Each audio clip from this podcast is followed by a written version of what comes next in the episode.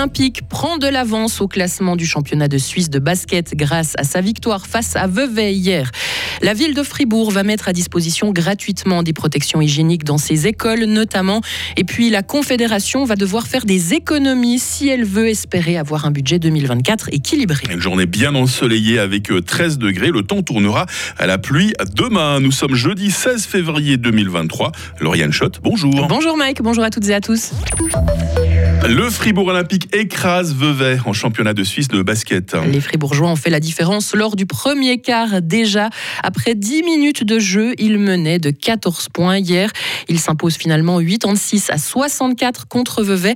Écoutez le meneur de Fribourg Olympique, Jonathan Casati. Je pense que c'est une bonne victoire pour nous. C'était un match très important. Ouais, je pense qu'on a, on a bien démarré. Même avec quelques coups de mou, on a réussi à rester devant et gérer un peu l'avantage. Donc ça, c'était euh, plutôt positif. Après, on sait aussi qu'il y a un joueur très important avec euh, Jonathan Dubas qui manque à Vevey.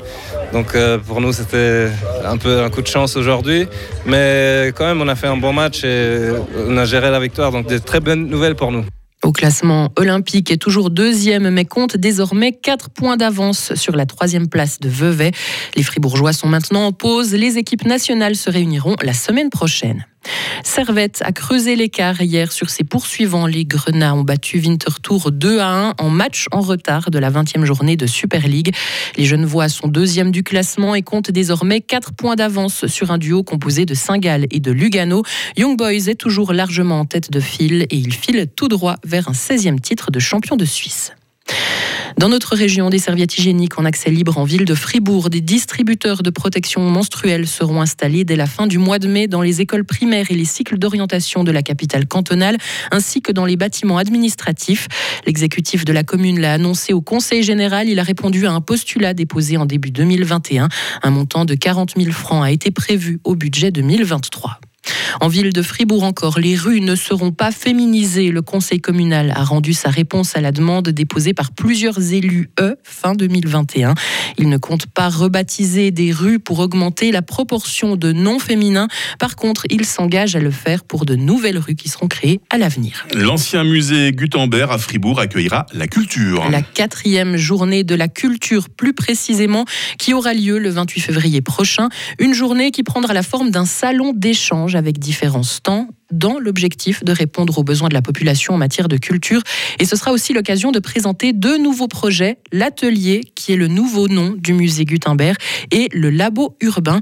Laurent Dietrich est le vice-syndic de Fribourg en charge de la culture. La ville de Fribourg a acquis ce bâtiment en fin d'année passée. Maintenant, l'idée, c'est de le tester, de voir ce qu'on peut en faire, et évidemment de manière très participative. Donc, on a l'Atelier, qui est le projet qui concerne le bâtiment, comment on l'occupe, comment on le soigne, comment on gère les réservations, et puis le labo urbain qui, lui, va expérimenter les espaces en proposant des actions environnementales, sociétales, culturelles. En fait, c'est un projet de réflexion grâce à des spécialistes qu'on a chez nous à l'interne pour tester les espaces.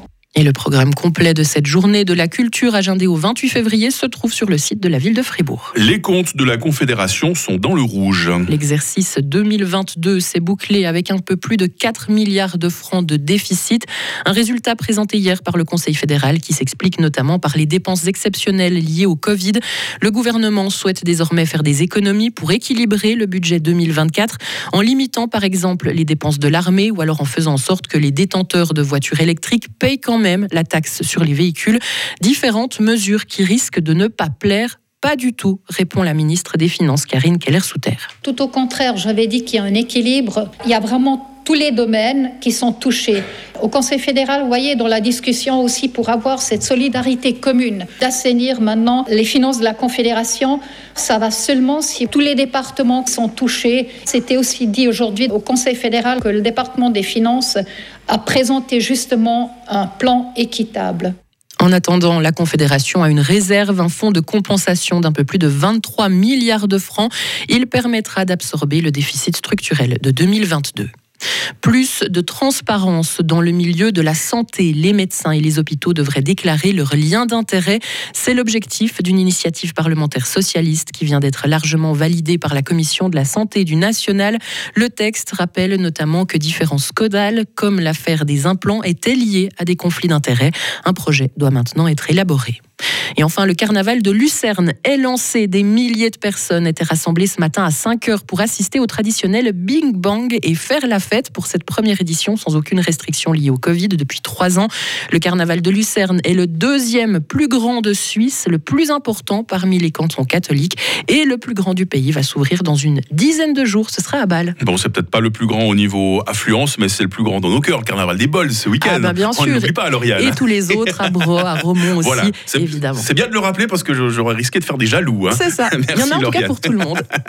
On vous retrouve dans quelques instants, Lauriane. On va découvrir ensemble la question du jour. Elle risque de vous faire tousser, la question du jour. hein. Je vous en dis pas plus. Retrouvez toute l'info sur frappe et frappe.ch.